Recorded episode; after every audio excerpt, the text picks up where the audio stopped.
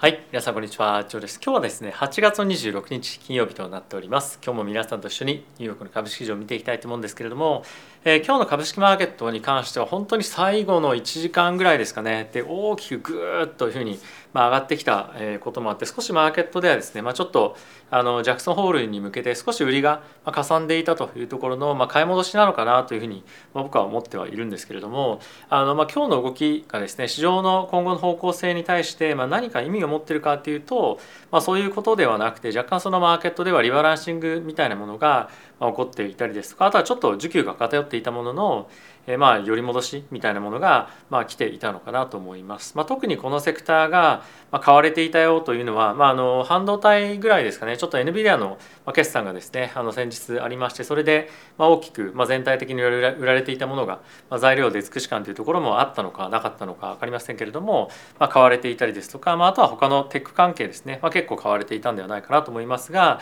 まあ、もちろんそれ以外のセクターもしっかりと買われてはいますので、まあ、どこだけ大きく、まあ、あの集中的に買われていたっていうのはやっぱり少し、まあ、リバランシングみたいな要素が、まあ、若干はあのあったのかななんていうのは考えてはおります。まあ、いずれにせよですね、えー、金曜日のアメリカ時間の朝まあ11時、えーまあ、あの東海岸の時間だと思うので、えー、日本時間でいうと夜の11時ですかねに、えー、パウエル議長の,、まあ、あのコメントが出てくるというところもありまして、えーまあ、これの内容以下によって、まあ、方向感というのが、まあ、定まってくるというか一旦ちょっと、この次の1か月間に向けて、ま、何を気にすべきかっていうのはま、そういったところから少しヒントを得ていくんではないかなと思います。で今日はそういったところに関連した本当にジャクソンホールに集中をした記事みたいなものがものすごく今日は出てきているので、そういったところを中心に皆さんに今日はカバーをしていきたいなと思っております。では指数見ていきたいと思うんですがその前にですね、このチャンネルは FXGT 様にスポンサーになっていただいております。FXGT はですね一つの口座開けるだけで株、為替、コモディティ、そして仮想通貨取引ができるプラットフォームとなっております。で今現在ですね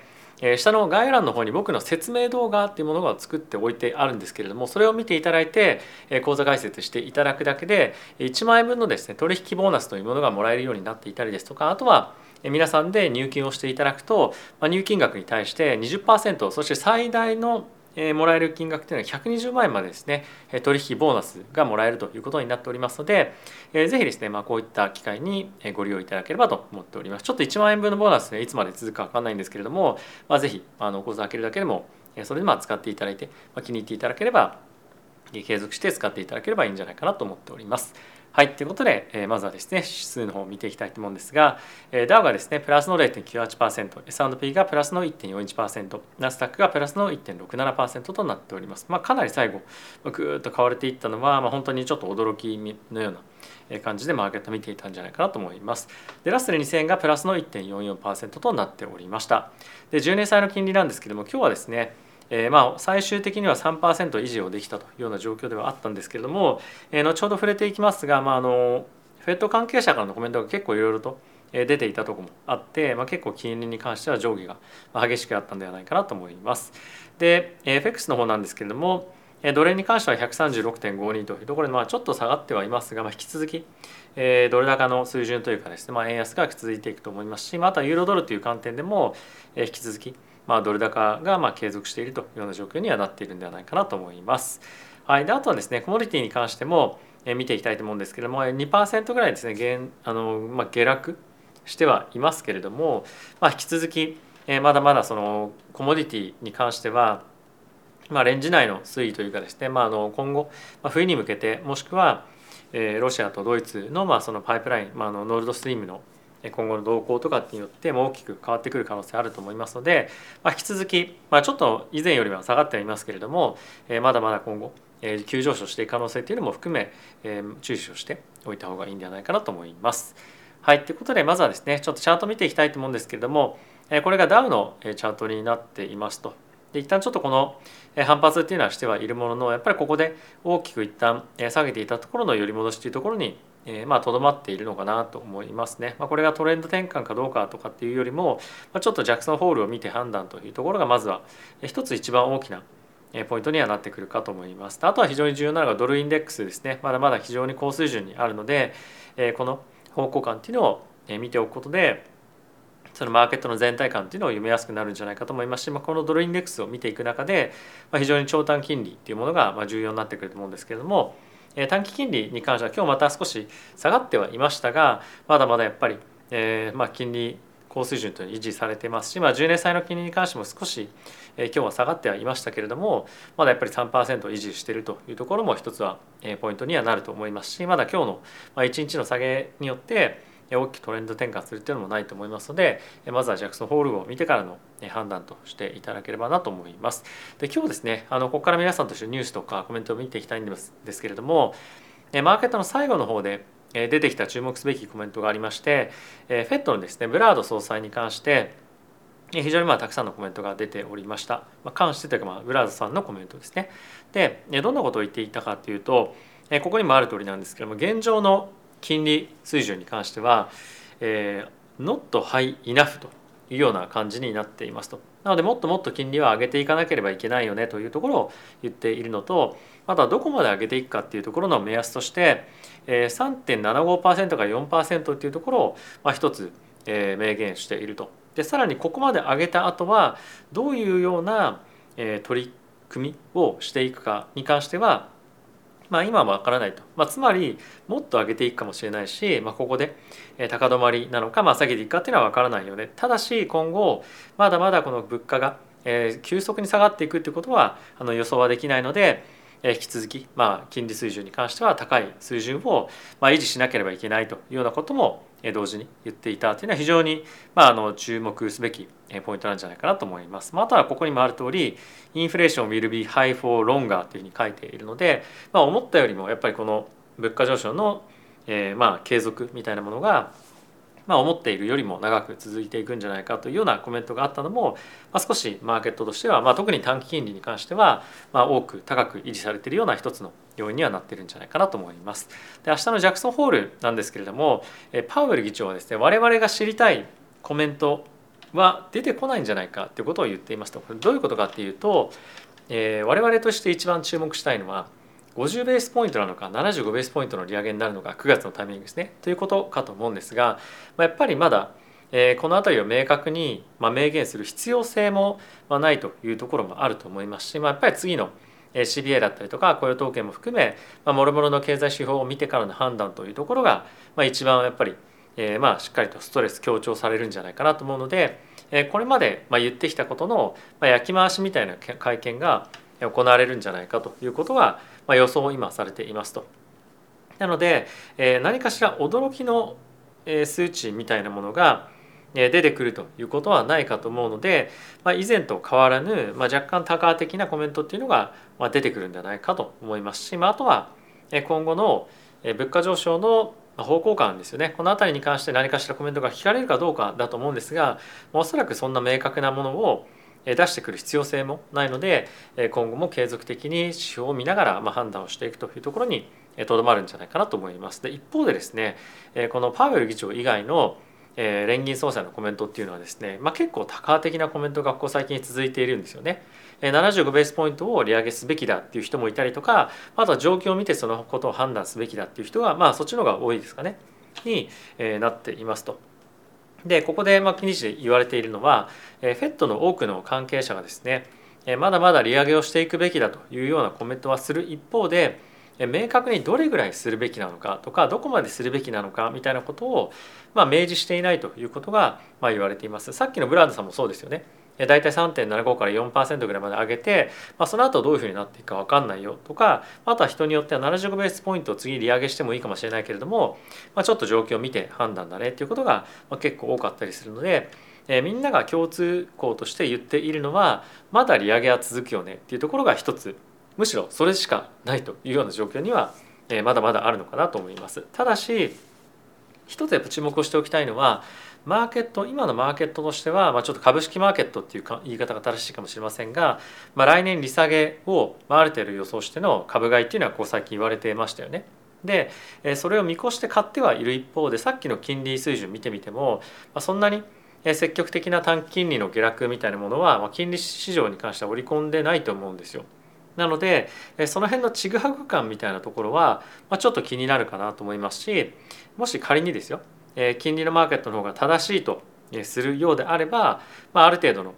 高金利の水準っていうのは維持されていくと思うので、まあ、株式マーケットに関しては少しやっぱ調整をえー、まあ、余儀なくされる感じっていうのは、まあ、若干なきにしもあらずなのかなと思います。まあ、つまりその売った方がいいですよっていうことよりも、まあ、今積極的にポジションを積み増していくというよりも、まあ、バランスの取れたポートフォリオを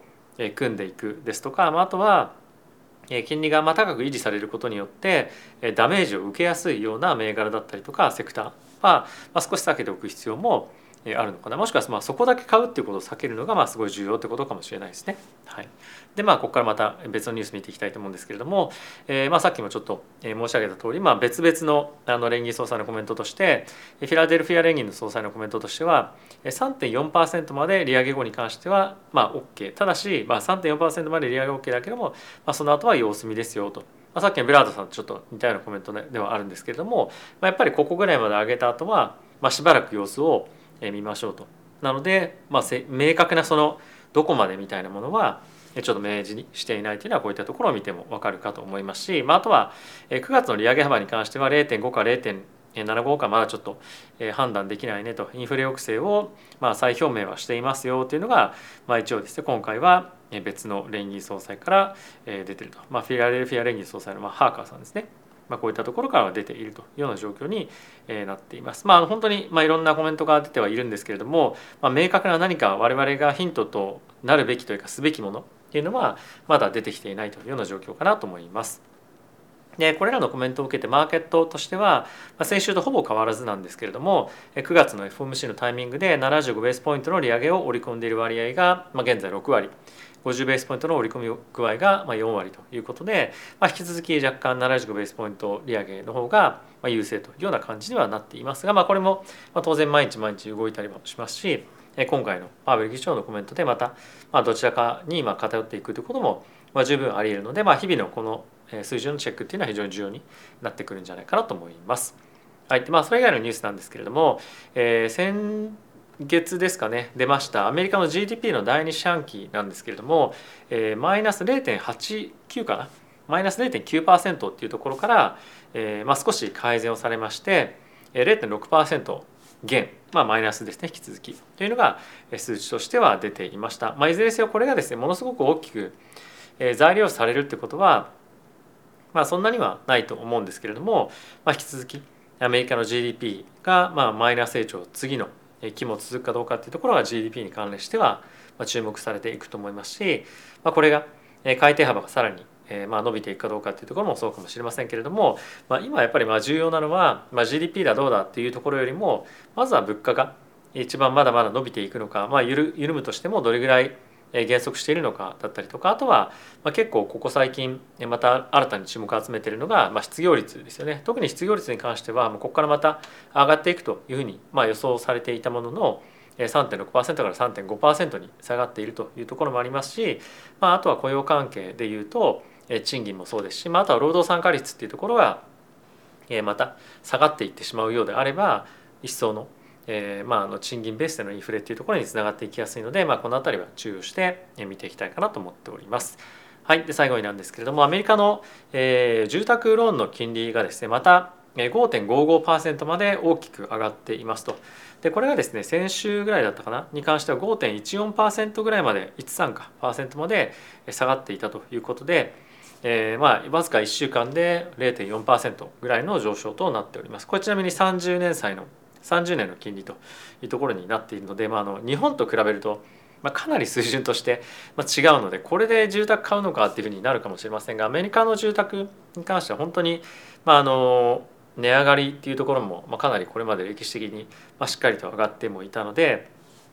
まあ、この水準でも買いたいっていう人は、まあ、いるのとあとはこれまああくまでも平均金利で。えーまあ、裕福な人だったりとかあとはですね、まあ、以前もちょっと取り上げたんですけれどもかなりお金持ってる人たちの中で株ですとかそういったまあ、あの現金しか持ってない人だけじゃなくてそういったある程度資産を持ってる人たちっていうのは、まあ、今持ってる別の、まあ、例えば債券とか証券みたいなものを担保に入れることで、まあ、結構大きなですね金利の、えー、まあ下げというか、まあ、優遇みたいなものを受け入れたりするんですよ、まあ、人によっては。なので、まあ、あの5.55%っていうふうに言っていてもより裕福な人たちはより有利な、まあ、当然かもしれませんがレートで借りれるということでまだまだあの、まあ、一部の人からすると、まあ、需要がある、えーまあ、ようなマーケット環境っていうのがまあ、引き続き続いていくんではないかなと思います。で一応ちょっとですねあの先日のニュースで住宅の価格が下がったというところのニュースもですねお伝えをしたと思うんですけれどもあの結構季節的な要因もあると思うので今後継続的に下落をしていくかどうかというのはもうちょっと様子見が必要かなと思っております。はい、ということで皆さん今日もいかがでしたでしょうか？マーケットがですね今日大きく上がったことによって、えー、まあすごくなんかあのホクホクな感じの朝になってるかと思いますけれども、まあ、あの結構毎日毎日大きく上下しておりますので、えー、まあしっかりと、えー、利食いできる時に利食ったりとか、まあ、あとはまあ、過度なリスクをまあ取りすぎないっていうところも、まあ、あとは重要かと思いますし、えー、結構やっぱ乱高下をするマーケット環境の中で、えー、資産運用していく中で本当に自分の精神状況を、まあ、いい状況に保つっていうことも、えー、すごくまあ重要なことだと思うんですよね。でやっぱり毎日毎日、まあ、特にあの株個別株とかもそうですけれども決算後によってはちょっと先日ズームとかもそうでしたけれどもま15%とか一気にあの下落することもあったりとかするので、まあ、そういったあの決算ミスすることによって、まあ、大きく下落をしてしまう可能性の高い銘柄とかっていうのもやっぱりある程度事前にも分かったりするんじゃないかと思うので、まあ、その辺りも含めてやっぱり分散性だったりとか、まあ、あとは集中するにしても、まあ、あの比較的リスクが少なめのものに集中するっていうのも、まあ、あの必要だと思いますし本当にリスク管理というところを今のこのやっぱり不安定なマーケット環境では、ま、特に意識をして資産運用をしていくことで資産も、まあ、自分の心も安定させて自分の普段の生活というものだったりとか自分のあの仕事本業の方もしっかりと取り組んでいただけるようにしてくださいというのがあの ください、まあ、僕自身もそうなんですけどね。はい、思ったりはしております。はい、ということで、えー、今日も皆さん動画ご視聴ありがとうございました。えー、また次回の動画でお会いしましょう。さよなら。